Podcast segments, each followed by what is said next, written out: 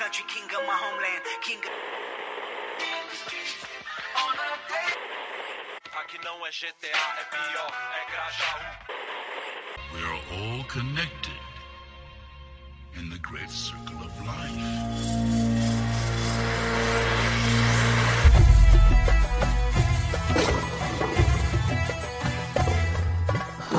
Hakuna Matata, caros ouvintes. Esse é o Marros Twincast, o podcast para você que se apaixona semana sim, semana não. Eu sou o Tyler. Eu sou a Carol. E no episódio de hoje a gente vai debater um pouco sobre a relação dos jovens, principalmente falando de aplicativos de namoro, aplicativos de relacionamento e também com a internet, né? Porque querendo ou não, a gente tá num momento onde muitos relacionamentos estão sendo relacionamentos online. E daí a gente trouxe duas convidadas muito especiais para falar um pouco desse tema. Se apresentem, por favor. Então, eu sou a Luísa, eu sou palhaça antes de tudo, sou psicóloga, tô fazendo pós-graduação em psicodrama. E, enfim, eu acredito muito, primeiro na palhaçaria, né? Que é essa arte do encontro, que a palhaça não vive sem as outras pessoas, senão ela não existe. E o psicodrama também fala disso. E, enfim, é, é isso que norteia a minha vida, assim, é isso que me move. Oi, gente, aqui é a Mabel, as ciências sociais, né? E tô aqui para falar de relacionamento da visão de uma pessoa que se apaixona a cada segundo.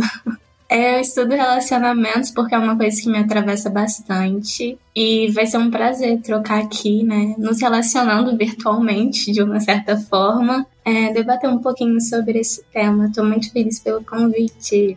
É, muito obrigado, a gente fica feliz que vocês estão aqui. Vamos então passar para os recadinhos e a gente já volta pro episódio.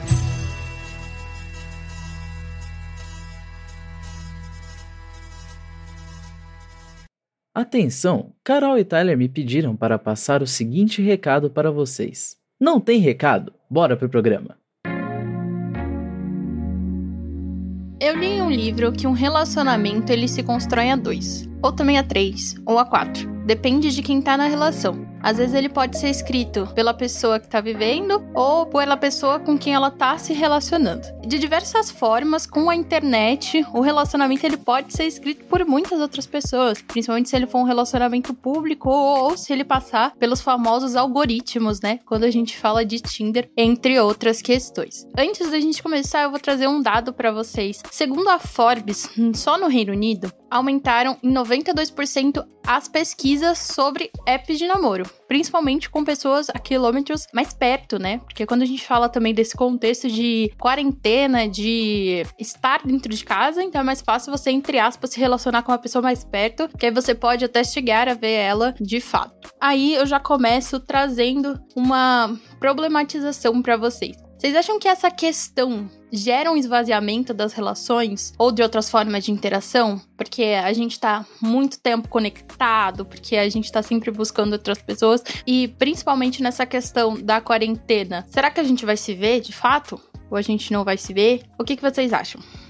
Bom, eu acho que nesse momento de pandemia a gente precisou se reinventar muito nas relações, né? Então, o meio que tem da gente se relacionar é através do online, através da internet, dos aplicativos também, né? Eu não, não tô muito por dentro, né, de se cresceu ou não, mas eu imagino que tenha crescido o número de acesso aos aplicativos ou a esses meios, porque nós somos seres relacionais, então a gente busca a relação, né? Então, acho que é diferente a gente poder pensar aí essa questão num período pandemia e num período anterior à pandemia ou posterior, que eu também não sei como é que vai ser, mas foi um meio que a gente encontrou, assim. E isso eu entendo como saúde também, né? Como espontaneidade. Então, no momento em que a gente não pode se relacionar, o que que se faz? Se a gente pensar por esse lado, também é um momento de, acho que o oposto ao esvaziamento, assim, mas de poder preencher se preencher de relações, né? Eu acho também que a gente tem uma certa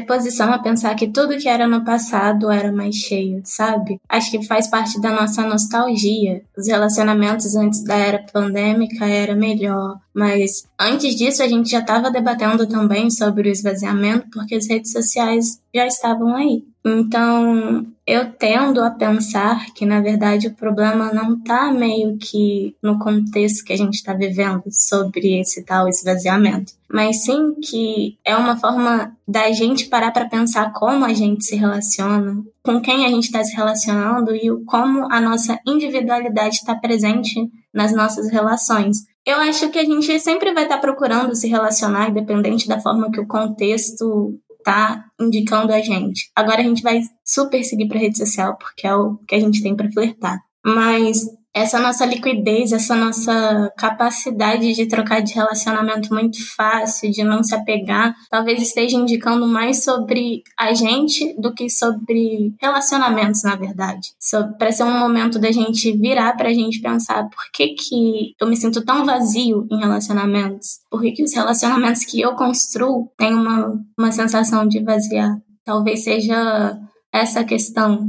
E não em si esse momento esse ponto é engraçado que vocês tocaram, porque a pauta, na verdade, ela, ela surgiu antes da pandemia. Essa a ideia dessa pauta ela estava montada bem antes da pandemia, na verdade. E essa é uma das pautas que eu, falo, chamo de pauta de gaveta, que é quando a gente tinha só a ideia do podcast, a gente tinha nem lançado, a gente já, já, guardava a ideia, anotava no bloco de notas e falava, ó, a gente vai fazer um pauta sobre isso um dia. Só que agora ela surgiu de um momento, assim, que não tem parâmetro. Se antes a gente achava que os relacionamentos estavam um pouco desgastados, e daí eu pego a citação que a gente colocou do amor líquido, apesar de eu achar que a sociedade mastigou isso de uma forma tremenda e transformou tudo em qualquer coisa líquida sem entender nada. E se as pessoas terem lido o livro, sabe? As pessoas falavam o tempo todo: ah, não, você já leu Amor Líquido, você sabe o que é isso, tipo, amores rápidos ou até mesmo esvaziamento. A gente vivia numa época onde todo mundo falava isso, né? Que, ah, os Tinder tá deixando as relações rápidas, você as pessoas só estão ficando, não estão interagindo, ou até mesmo redes sociais, você só interage com pessoas há muito tempo, então não tem interações reais. Mas, tipo, é nesse ponto, o que que se torna relações reais, sabe? A gente tá vivendo esse momento e todas, não, a maioria das nossas relações são através de redes sociais, são através de, daqui, por exemplo, do Google Meet ou de videochamada. E essas relações são falsas? Elas não são, elas são inexistentes? Elas são algo só que a gente criou? Projetado não, elas são reais, sabe? Então, então a gente tem que adaptar essa nova mudança e o que a Mabel falou é importante. Eu acho que a gente tem que parar de olhar o passado como se fosse tudo bonitinho. Isso é algo que eu acho que, por exemplo, retrata muito bem isso de uma forma diferente é o filme Meia Noite em Paris, onde o cara sempre acha que o século passado tá melhor que ele. Aí ele encontra a mina do século passado, ela acha que o século passado era melhor. E a gente sempre fica com isso, a sociedade sempre fica achando que o tempo passado, os relacionamentos do passado eram melhores. Ah, as pessoas se conectavam mais nos anos 80. Ah, beleza, a pessoa dos anos 80, as pessoas se conectavam mais a, nos anos 20 e vai infinitamente. E eu acho que os relacionamentos mudam nesse modo, né? E a relação de romance muda, né? O que quer dizer ser romântico, o que quer dizer desenvolver afeto por alguém. É um negócio muito difícil de pensar. Eu que coloquei essa questão do amor romântico na pauta, inclusive. Porque eu sou uma pessoa extremamente romântica. O meu gênero favorito de livros são romances. Eu adoro assistir filmes de romance. Eu sou demissexual e birromântica, então para mim o romance ele é muito importante. Para mim a relação romântica ela vem antes da relação sexual de fato, né? Se a gente fosse dividir entre aspas em dois polos, seriam relações românticas e relações sexuais. Para mim a relação romântica vem antes. Ela é o que me capta melhor com a pessoa. E eu coloquei esse ponto da relação é, romântica especificamente porque, cara, a gente é muito bombardeado, né, com tudo, com livros, com filmes, com séries, a gente tem uma ideia total de como que vai ser o amor, ou como ele é, ou como você espera que a pessoa seja. E é igual a Mabel falou, às vezes é só questão com relacionamentos, é muito mais uma questão de você, como você se relacione, como você espera que a outra pessoa se relacione com você, do que na relação dos dois de fato,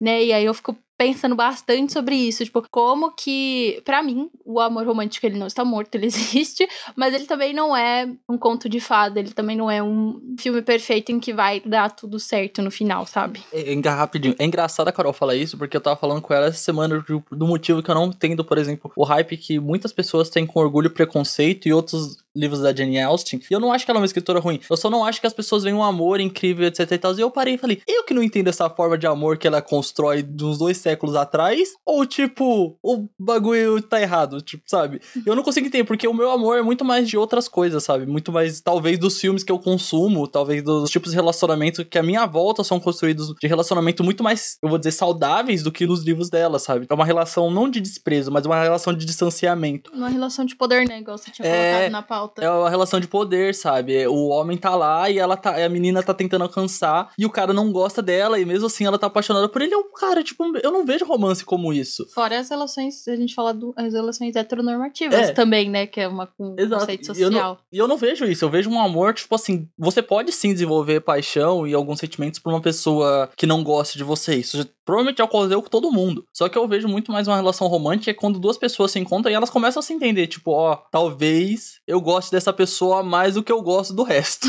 e aí você tem que, tipo, definir, ó, fico com ela, não fico. Pra mim, isso é muito construído dessa forma. Mas eu acho que em tempos passados eram construídos de outra forma, né? Eu fiquei lembrando, assim, tipo, da minha experiência, né? Que antes de eu me assumir e me reconhecer enquanto mulher lésbica, enfim, tem toda a heterossexualidade compulsória, né? E eu precisei reaprender a me relacionar, porque eu aprendi uma forma de relação, a gente é imposto dessa forma de relação, né? Que é essa coisa da posse, que é essa coisa da gente não enxergar o nosso próprio desejo, né? Então eu não aprendi uma relação onde eu tinha espaço para viver o meu desejo, né? Aí duas mulheres, daí o que que eu fazia, né? Eu não sabia me relacionar. E aí eu fui reaprendendo uma outra forma de relação. Agora cabe o meu desejo, onde cabe poder falar o que que eu não gosto, o que que eu quero, o que que eu não quero, ela também. Então a gente vai construindo a relação e vai construindo o que que é amor para as duas. E é muito forte quando vocês trazem sobre essa questão do relacionamento romântico apresentado em filmes e essas coisas, porque eu considero até mesmo violento como o amor romântico é tratado, sabe? É uma coisa que a gente quase nunca vai alcançar. E foi isso que criou os padrões da forma de se relacionar. Inclusive padrões de corpo, padrões de pessoas as quais eu vou desejar com jeito, com aparência e personalidade, sabe? Mulheres calmas, mulheres submissas, homens viris, que não sei o quê. Foram a partir desses filmes, dessa representação do amor romântico que a gente começou a se ferir para poder tentar encaixar em formas de amor, sendo que nem devia ser difícil, né? É só amor e daí você só tá amando. Não precisava ser mais complicado do que isso. Quando você fala sobre relações de poder dentro do amor, me pega muito, porque foi por isso que eu me aproximei da temática de relacionamento, né? Eu acho impossível falar disso sem fazer o recorte como uma mulher preta, tendo que lidar com coisas tipo a solidão da mulher preta, mas também com a hipersexualização dos nossos corpos desde muito cedo. E daí a gente percebendo que é quente, que é gostosa, que samba muito bem, que é um objeto de desejo, porém, peraí, eu não vou te apresentar para minha mãe, eu não vou te apresentar para minha família. E dentro da pauta racializada, essa relação de poder é muito forte, porque corpos pretos foram dominados. O amor que a gente experimentou, ou não experimentou, né, na nossa história, foi violento. Foi vendo nossos amantes ser chicoteados, e a gente batendo para poder punir, é, sendo apanhando para poder ser punido. E consequentemente essa virou a nossa perspectiva de amor. A gente não sabe amar de outra forma. Então, esse lance de dominação é muito pesado e tá aí na nossa forma de se relacionar e a gente às vezes nem percebe. Querendo ou não, o o romance, toda essa relação que a gente cria é algo construído, né? E a gente aprende a desenvolver a nossa própria forma de amor. Você tem que encontrar o seu próprio amor, eu acho que é muito disso, né? Não existe um amor ideal, não existe um amor perfeito, não existe um amor que cabe pra todas as pessoas. Você tem que entender o seu e você tem que entender sua posição nisso tudo.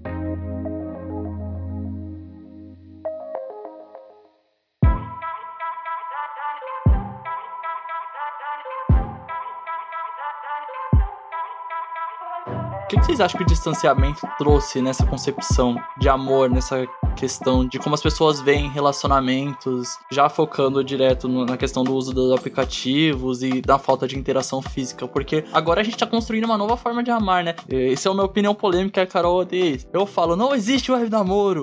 Eu grito, "Ah, isso é coisa de balela.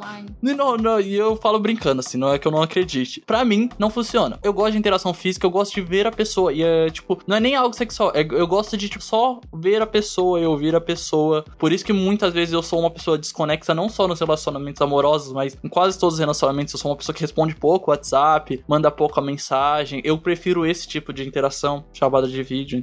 Tem pessoas que se adequam a, a mensagem de texto e tá, tá tudo bem. Para mim, não. Nesse momento, eu tive que criar uma nova forma de entender meus relacionamentos, de entender para as pessoas e deixar claro para elas assim: ó, eu não vou te responder durante uns três meses, mas isso não significa que eu deixei de gostar de você, tanto na questão de amizade quanto na questão de um relacionamento que, tipo, eu sou não monogâmico.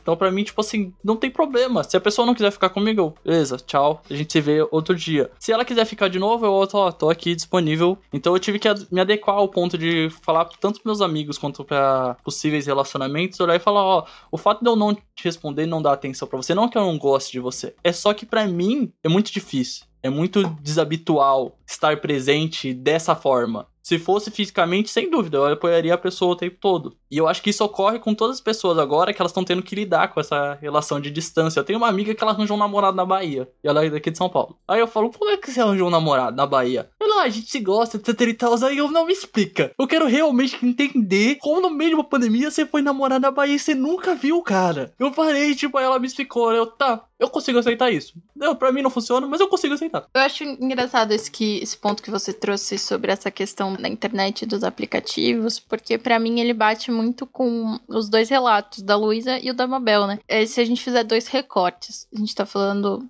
na questão a, afetiva da Luísa enquanto mulher lésbica e da questão afetiva da Mabel enquanto mulher preta. E dentro desses aplicativos ou da internet, eu quando, por exemplo, descobri a minha bissexualidade, é o primeiro ponto que a gente vai buscar, né? A gente vai buscar iguais, a gente vai buscar pessoas que são parecidas, a gente começa a seguir páginas, por exemplo, eu sou bem ativa no Twitter, então eu começo a seguir páginas ou pessoas, e eu vou buscando essa relação para eu me sentir junta dos meus iguais e para eu trazer essa questão do relacionamento, né? E é um negócio que eu trato bastante na terapia, que é às vezes eu fico online demais. Enquanto o Tyler fica online de menos, eu fico online demais. E às vezes isso é aquele tipo fear of missing out, sabe? Tipo, o medo de não estar conectado, o medo de não estar ali, o medo de não estar me relacionando. E aí a gente traz dois pontos. Como é que é para vocês essas relações? Ou como é que vocês enxergam? Cara, não teve muita diferença a pandemia pro jeito que eu me relaciono, juro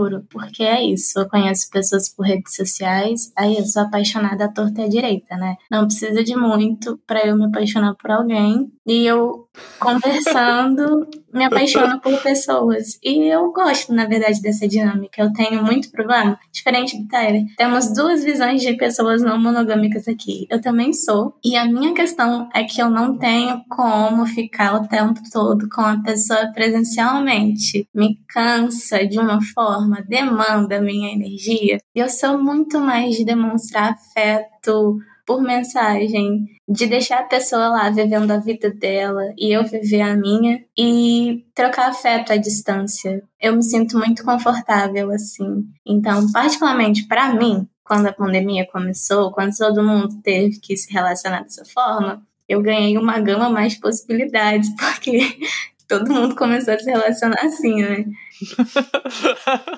Bom, eu eu sou monogâmica, mas assim, nesse período assim de pandemia foi muito complicado para mim, assim, porque eu não sou tanto das redes, assim, até não entendo, não sei, eu não consigo me comunicar de texto, sou péssima, sempre o que eu vou falar, a pessoa entende errado, aí discute, ah, mas não era isso que eu queria falar, ah, mas não era isso que eu queria dizer, e aí é, é um caos, assim. Então eu também, ah, eu só por chamada de vídeo, que daí tem como enxergar a expressão da pessoa, tem como olhar para a pessoa, eu sou muito assim, sabe? Senão, para mim é muito complicado. Então, esse período, assim, foi muito difícil de botar minha espontaneidade e construir de novo uma relação saudável. Daí, o que, que a gente faz a partir da distância? Então, teve esse grande desafio também, porque tem muito ruído de comunicação também dentro dos meios sociais uh, virtuais. Como é que fica esse desafio também, né? Como é que se faz para se comunicar e ser claro nesse meio? Né? É, quando a gente começa a pensar nessas questões de compatibilidade, né? A gente apresentou aqui várias formas de se relacionar, de pessoas que são mais de toque, pessoas que são mais de palavra. Eu lembro muito do Gary Goffman, que ele fala sobre as cinco linguagens do amor. E eu fico pensando que realmente é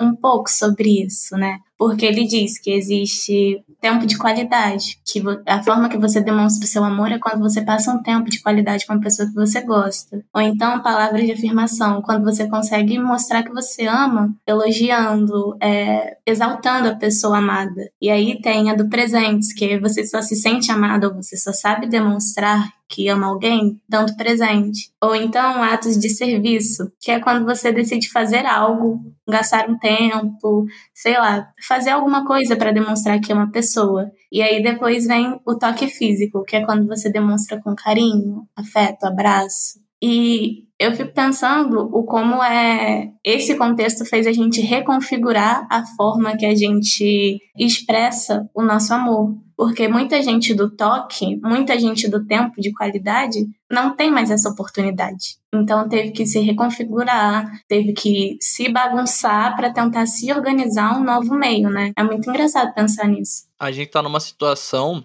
de isolamento social, né? Supostamente, né? Apesar do Brasil ser o Brasil não tá seguindo essas regras, a gente tá nessa questão de isolamento social e isso causa também um, um, isolamento emocional, né? Que, em oposto a muita gente buscar esse tipo de interação virtual, teve muita gente que se fechou. Engraçado, porque na pandemia eu me aproximei, não falando de relacionamentos amorosos, mas eu me aproximei de muitos amigos que estavam distantes e de outros que uh, estavam próximos fisicamente. Eu me afastei porque eles se isolaram emocionalmente. Eles aceitaram que, tipo, não, não me é satisfatório uma interação assim.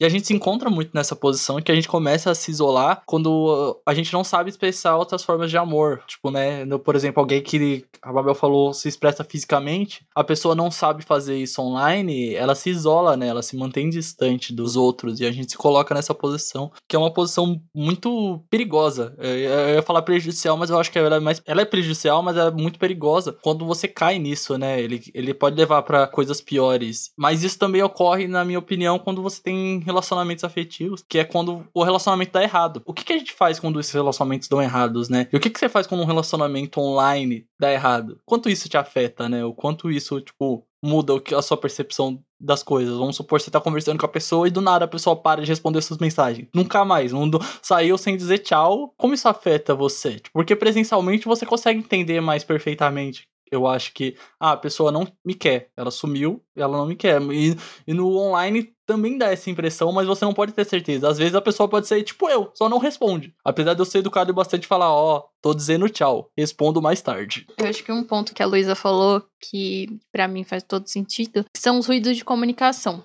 Eu sou uma pessoa que acredito que a maioria das coisas eu falo a maioria porque existem coisas que não se resolvem assim. Mas para mim a maioria das coisas se resolvem com diálogo, se resolvem com conversa, se resolvem com você explicando para as pessoas, para outra pessoa que você está se relacionando ou outras pessoas. O que nessa conversa me fez perceber que a gente tá fazendo um xizinho, porque eu sou uma pessoa monogâmica que consigo me relacionar pelas redes sociais. A Mabel é uma pessoa não monogâmica que consegue. Aí o Tyler é uma pessoa não monogâmica que não consegue, e a Luísa é uma pessoa monogâmica que também não consegue. Então a gente tá, tipo, num X aqui de posicionamentos. Achei bem diversa essa mesa. Mas... É eu acho que não tem nenhum hétero na mesa. É... Mas no começo, assim, na quarentena, eu comecei a me relacionar com uma pessoa e a gente começou a conversar. Só que essa pessoa, ela já tinha saído de um relacionamento antes. Aí ela deixou bem claro assim para mim: olha, eu não quero me relacionar agora no sentido. Também acho que é outro ponto que a gente pode trazer, que é a questão que a gente precisa precisa dar um nome para as coisas, né? O ser humano é assim. Ah, mas o que, que vocês estão? Vocês estão namorando? Vocês estão ficando? Vocês estão casados? Vocês estão noivos? Não sei o quê. Quando às vezes não precisa, né? só vive... nós estamos. É, é só... nós estamos. Às vezes não existe nem o nós. Às vezes é eu e você ou eu e ele, entendeu? E essa pessoa, ela deixou bem claro para mim. Eu acho que isso que me ajudou a hoje a gente não se relacionar mais dessa forma, mas isso me ajudou a manter e saber o caminho que eu tava pisando, né? Porque muitas vezes a gente se relaciona com outras pessoas atrás da tela, ou até mesmo pessoalmente, e a gente não comunica, sabe? A gente não fala pro outro o que a gente tá pensando, a gente não fala pro outro o que a gente quer, a gente não fala pro outro o que a gente tá ansiando, se a gente quer um relacionamento duradouro, se a gente quer um relacionamento rápido, se vai ser só uma noite, se não vai ser. E a sociedade ela tem essa questão do diálogo, que, da falta do diálogo, né?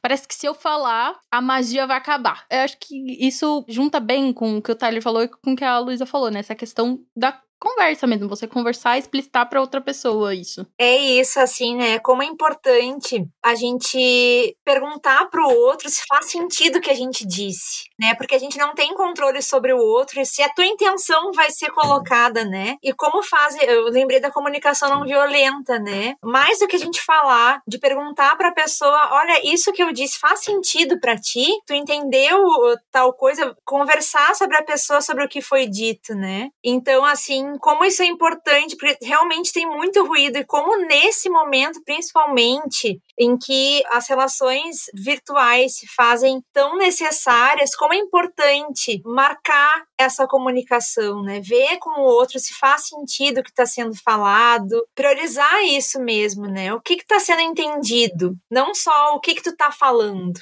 Eu acho que isso tem um ponto que é interessante que a Carol falou dessa toda essa questão de comunicação, que eu acho que é um negócio engraçado, que é isso ocorreu antes da pandemia, mas que é meio que um tabu. Se você explicitar talvez o que você é, às vezes causa um trauma muito grande da pessoa. Por exemplo, eu sou um homem pansexual, não monogâmico. Então eu olho pra pessoa e falo: "Olha, eu não sou monogâmico". A pessoa olha: "Como assim?"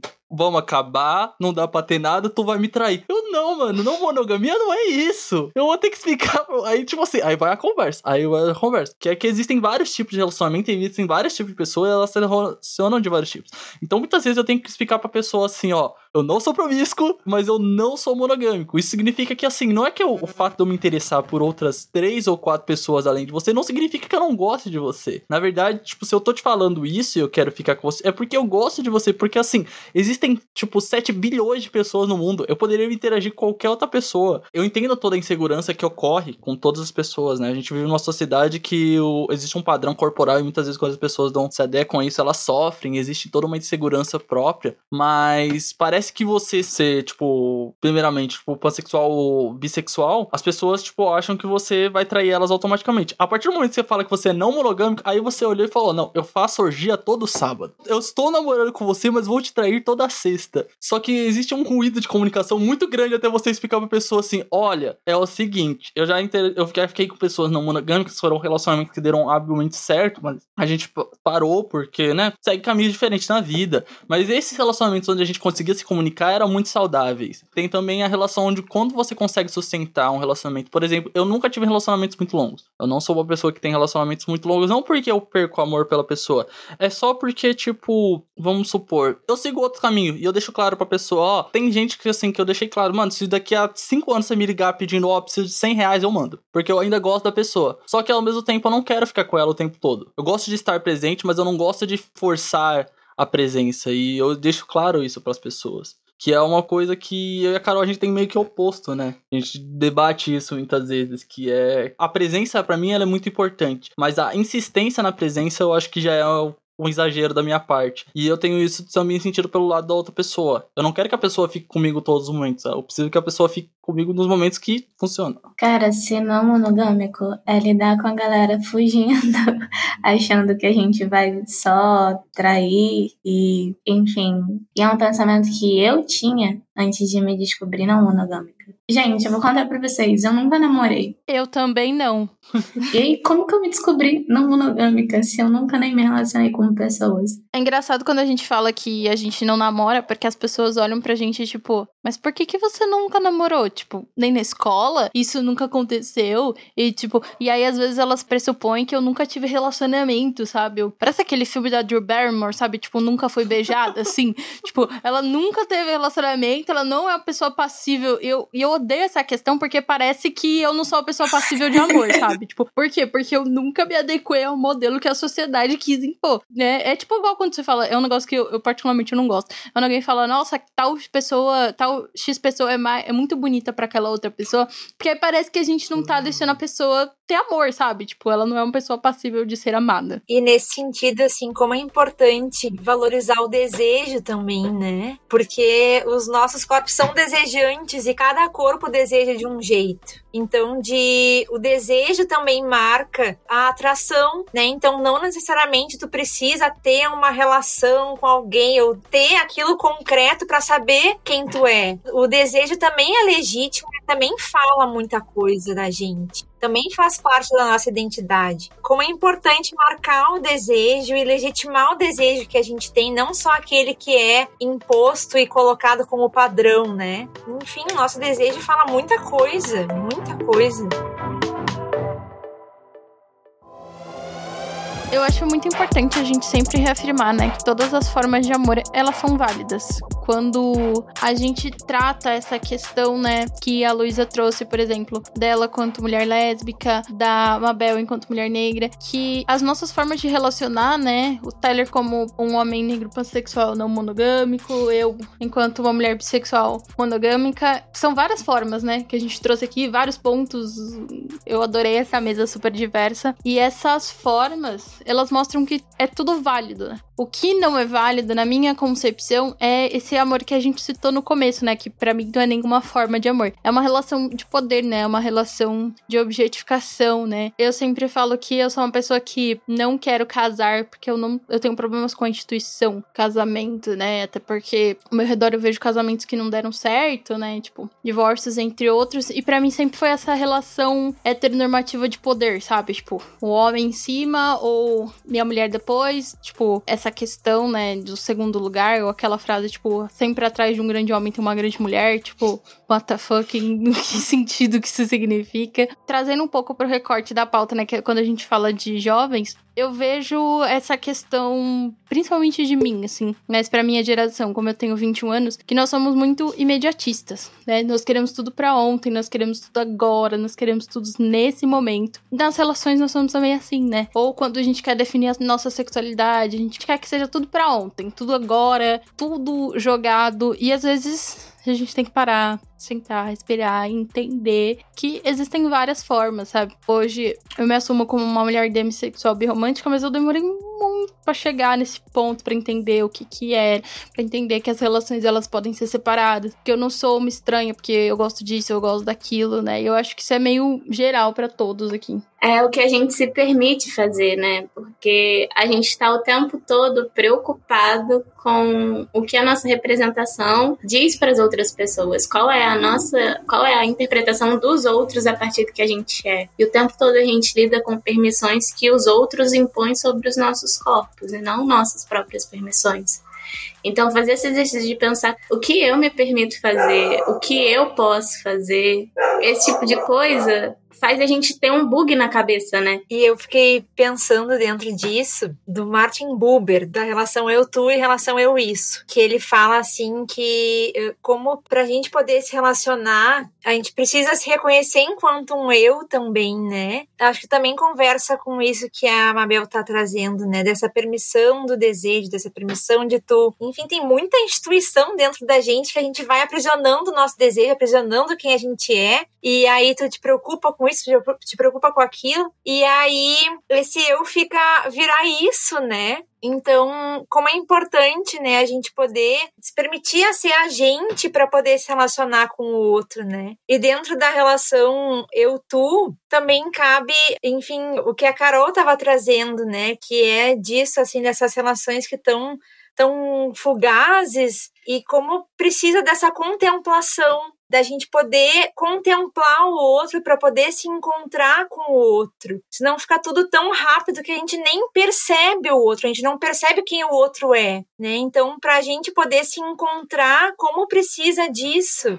Independente da forma de amor, da forma de se relacionar, mas da gente poder contemplar o outro. E quando a gente contempla o outro, quando a gente olha, a gente faz dois movimentos. Um da gente se permitir ser olhada e o outro da gente olhar, né? Então, quando a gente se encontra com o outro, a gente também tá se permitindo ser olhada. E isso é um grande desafio. Falou tudo, né? Eu tô tipo. Eu não, eu não tenho argumento. Eu tá, tô, tipo, tá tudo certo. Falaram tudo, tipo assim. Pessoa aqui muito sábia. Eu lembrei da nossa relação de vulnerabilidade. A gente se olhar e permitir com que o outro olhe pra gente dá uma sensação de vulnerabilidade, porque a gente aprendeu a se fechar.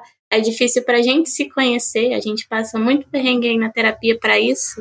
Imagina permitir o outro a ter esse acesso. É muito bizarro. E eu fiquei pensando nisso, assim, né? Trazendo como eu falei, assim, a, a palhaçaria é, uma, é um grande fogo da minha vida que me move, assim. E é o que me fez reconhecer, me reconhecer enquanto mulher, enquanto mulher lésbica, enquanto artista, enquanto psicóloga. E o processo todo da minha palhaça, assim, eu, enfim, eu reconheci a minha raiva através da minha palhaça. E como isso é importante também, isso foi super importante para mim, porque eu me reconheci enquanto palhaça e não palhaço, que tem toda essa coisa, assim, do, do palhaço, assim. Veio primeiro a mulher dentro da arte, veio que nem um objeto mesmo, assim. Então, de poder me permitir sentir raiva e estar tá me relacionando com o público, eu sentindo raiva, né? Da raiva poder ser aceita também dentro das relações, porque ela marca o limite. A raiva é essa emoção que marca as nossas fronteiras, então, de eu poder me relacionar com o outro também sentindo as coisas, né? Que não é só relação, não é só alegria, não é só emoções boas de arco-íris e, e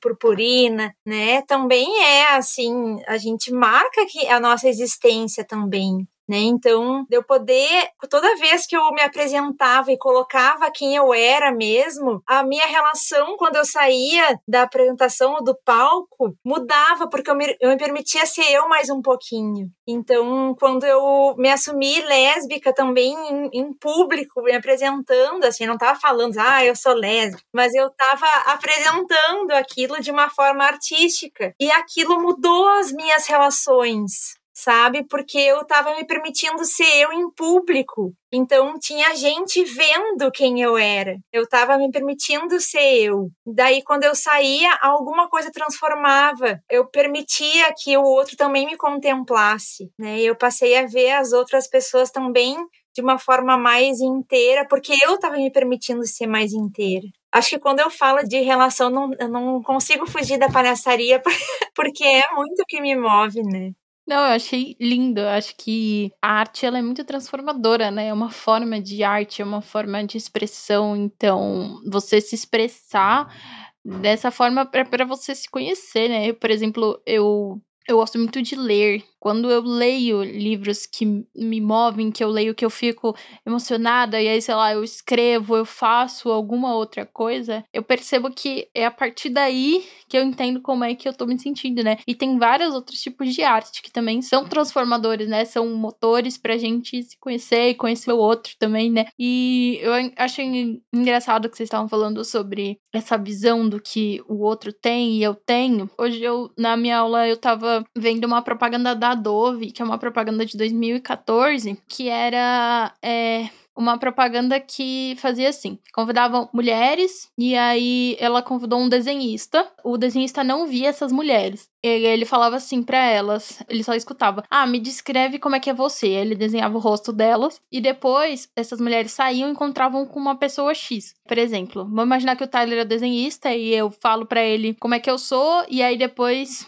eu encontro com a Luísa e aí ele vai perguntar pra Luísa como é que eu sou. E aí ele vai desenhar. E aí vão ter as duas visões: a minha visão de como eu me enxergo e a visão de como a outra pessoa enxerga a resposta é muito incrível, porque as mulheres elas se enxergavam com defeitos, com é, pé de galinha, tipo, cabelo seco, entre aspas, e as outras pessoas elas não enxergavam nada disso, elas enxergavam uma pessoa receptiva, que teve um sorriso, que quando conheceu ela abraçou, que quando conheceu ela foi gentil, né? Óbvio que uma questão de relacionamento mais estético, mas é uma coisa que a gente consegue aplicar pra nossa vida. Às vezes a gente se enxerga de uma forma e acha que o outro tá vendo a gente daquela forma e coloca um monte de bagagem, porque nós somos seres que têm bagagem emocional, né? Então você nunca sabe como que a outra pessoa vai reagir à sua bagagem, o que você vai reagir dela. Mas quanto mais a gente se conhece, eu acredito que mais a gente pode conseguir entender que vão ser visões diferentes, sabe? Tipo, em relacionamentos diferentes, com pessoas diferentes, é, dentro e fora da internet. É se autoconhecendo que a gente consegue se mostrar pro mundo, né? Igual a Luísa, o relato dela me tocou bastante porque ela se conhecendo enquanto palhaça, ela foi se conhecendo enquanto pessoa. E é, tipo, muito incrível.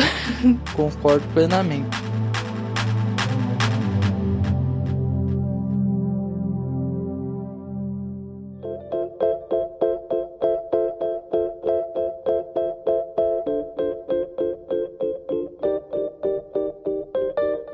E acho que não temos mais nenhuma coisa extrema para pontuar na pauta. Aí a gente sempre puxa uma, alguma indicação de alguma obra que vocês achem válido para as pessoas. A gente colocou obras de relacionamento sobre amor e essas coisas, mas eu acho que algumas obras sobre tipo, esse tipo de conhecimento de se olhar para dentro também são válidas, né? De se entender para entender os relacionamentos. Então eu deixo vocês pensando aí eu já vou pegar o fio para dar um tempinho para as convidadas, porque geralmente a gente pede pro convidado falar e às vezes ele não tem tempo, ele não lembra.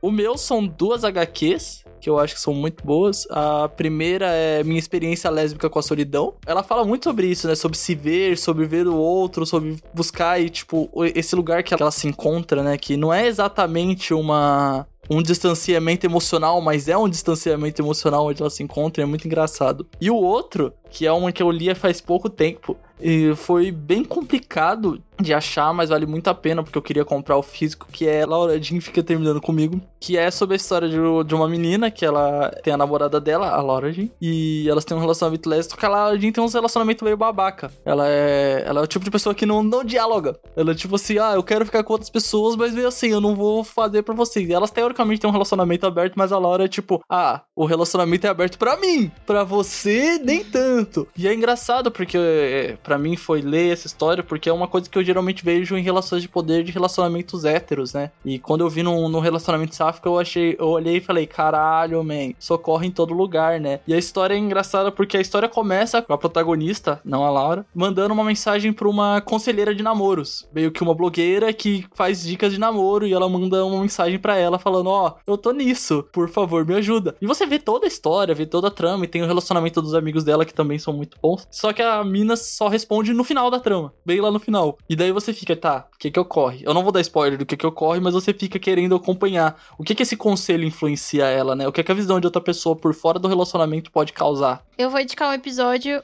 de um podcast que eu gosto muito, que é o Bom Dia Óbvios, que é uma série. É um programa, na verdade, ele tem várias séries, então ele trata sobre vários temas. E esse episódio é o número 46, que é o especial do mês do amor, que fala sobre o amor romântico, se o amor romântico existe, com uma socióloga chamada Ana Canosa. E ele fala bastante sobre essa questão de como as relações elas foram construídas. Ele traz também uma visão histórica sobre essa questão de que muito tempo o relacionamento e os casamentos eram tipo arranjados, relações de poder, entre outros, pra gente chegar no que, que a gente entende quanto amor romântico hoje.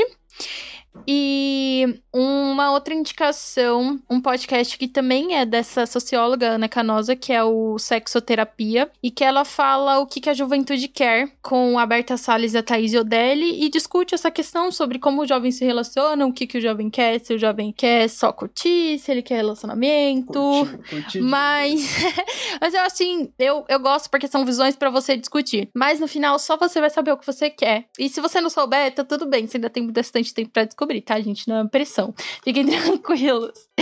E aí é isso. Se vocês quiserem indicar alguma coisa para nós, por favor. Fiquei pensando, né, no que indicar. E me veio muito, assim, nem, nem tinha pensado nesse livro, mas me veio porque foi um livro que me marcou muito, assim, é o meu livro preferido, que é o livro do Avesso, da Elisa Lucinda que ele é um diário de uma personagem que ela criou e que ela vai falando, ela vai trazendo cada vez mais quem ela é e as relações que ela vai tendo, a percepção que ela tem daquelas relações. E ela fala assim, por que, que eu não vou mostrar para os outros o avesso do pano, né? O avesso de quem eu sou. E esse livro é lindíssimo, eu recomendo para todo mundo. Eu amo muito essa autora, esse livro em específico me marcou muito. Outra coisa que eu fiquei pensando é um vídeo sobre palhaçaria feminina, que acho que também traz muito essas relações, né? Enfim, da mulher sair enquanto lugar de objeto e ir para uma relação pelo riso, né? Ela poder rir, rir dela mesma e transformar essas coisas que é o vídeo muito prazer, eu sou uma graça, que é de um trabalho das Marias da Graça, que elas fizeram com mulheres que sofreram violência doméstica, e dessas mulheres podendo olhar para suas dores e compartilhar com outras mulheres e transformar esse riso para o rir com elas e não rir delas, que é um trabalho lindíssimo que eu recomendo muito. E outro livro, fiquei pensando também sobre. Daí vai mais de psicodrama, mas eu acho que também vale para outras coisas, que é a realidade suplementar e a arte de curar, que fala sobre a gente criar quem a gente é e criar as relações com os outros, assim, da, de trazer esse protagonismo também. É, eu vou recomendar o livro da Bell Hooks, Tudo sobre o Amor, que a Bell Hooks ela que me introduziu no tema de relacionamento. Ela sempre fala com muita presença como uma mulher preta, ela não se isenta, ela fala muito sobre, a partir do que ela sente também. Ela é uma mulher incrível. Eu acho que pode a gente perceber que o amor não está só no individual, não é uma coisa sem relação com a sociedade. Acho que é uma reflexão muito boa também para a gente pensar o quanto que histórias sociais se repetem hoje em dia e a gente às vezes está sofrendo por uma coisa que tecnicamente não é nossa, não é uma dor que é só nossa, né? É, vou recomendar dois perfis no Instagram. Um é da Carol Rocha, que ela tem uma série chamada Cartas de Amor para Mariana, alguma coisa assim, que é Cartas de Amor sobre o amor lésbico preto. E é muito bom. Sem essa mistificação, sabe, do amor sendo o tempo todo romântico. É só a gente ama e às vezes a gente escreve carta quando a gente não consegue dizer. Conversa muito com o que a gente está sentindo, muitas vezes o que a gente já passou. Eu acho muito bonito. E o terceiro é da Laura Pires. Eu adoro que na biografia da Laura no Instagram tá escrito Mestre em Amor. Gente, eu quero trabalhar para isso. Colocar Mestre em Amor na minha bio.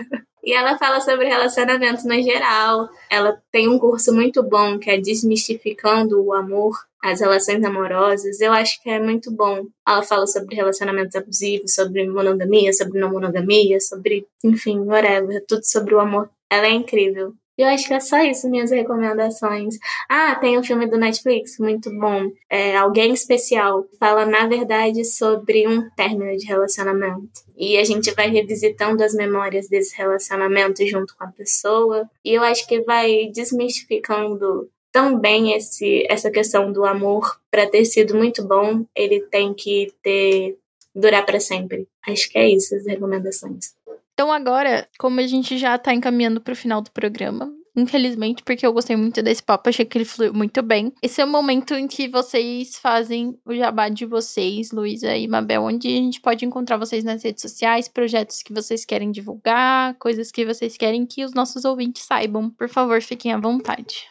Bom, eu tenho meu Instagram, que é o Psicologia de Afetos, que é por onde eu compartilho assim mais coisas, né? Tem também no Facebook, que ali eu compartilho assim o meu trabalho como psicóloga, coisas que eu li, textos que eu escrevo. Eu amo muito escrever. Eu escrevo muito a partir dos encontros que eu tenho com as pessoas. Então, disso, assim, né? E também meu trabalho como palhaça tem ali também e a página As Teodoras, que é o meu coletivo de palhaças que a gente investiga a palhaçaria feminina e feminista, que é um coletivo aqui de Porto Alegre. Então, essas duas. Eu sou a Oi Mabel no Instagram. Oiê Mabel no Instagram. E eu também tenho um podcast que chama Bolsa Amarela. Apesar de eu ser muito descompromissada, eu estou construindo uma segunda temporada. E em breve eu vou voltar para as plataformas. E aí eu só vou lançar e vocês vão poder acompanhar mais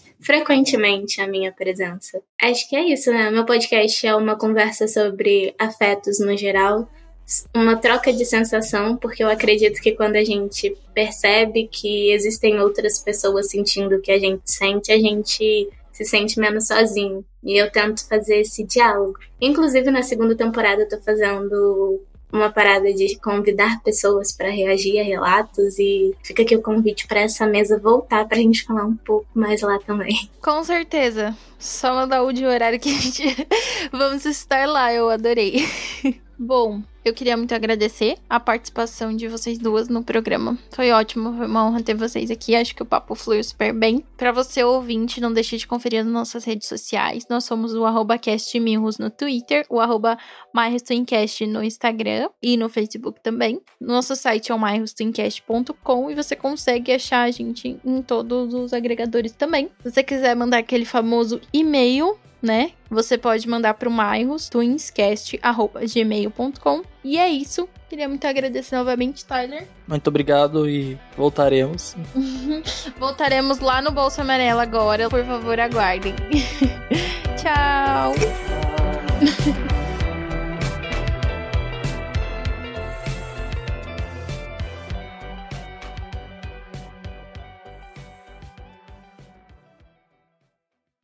Este podcast foi editado por Fê Gomes.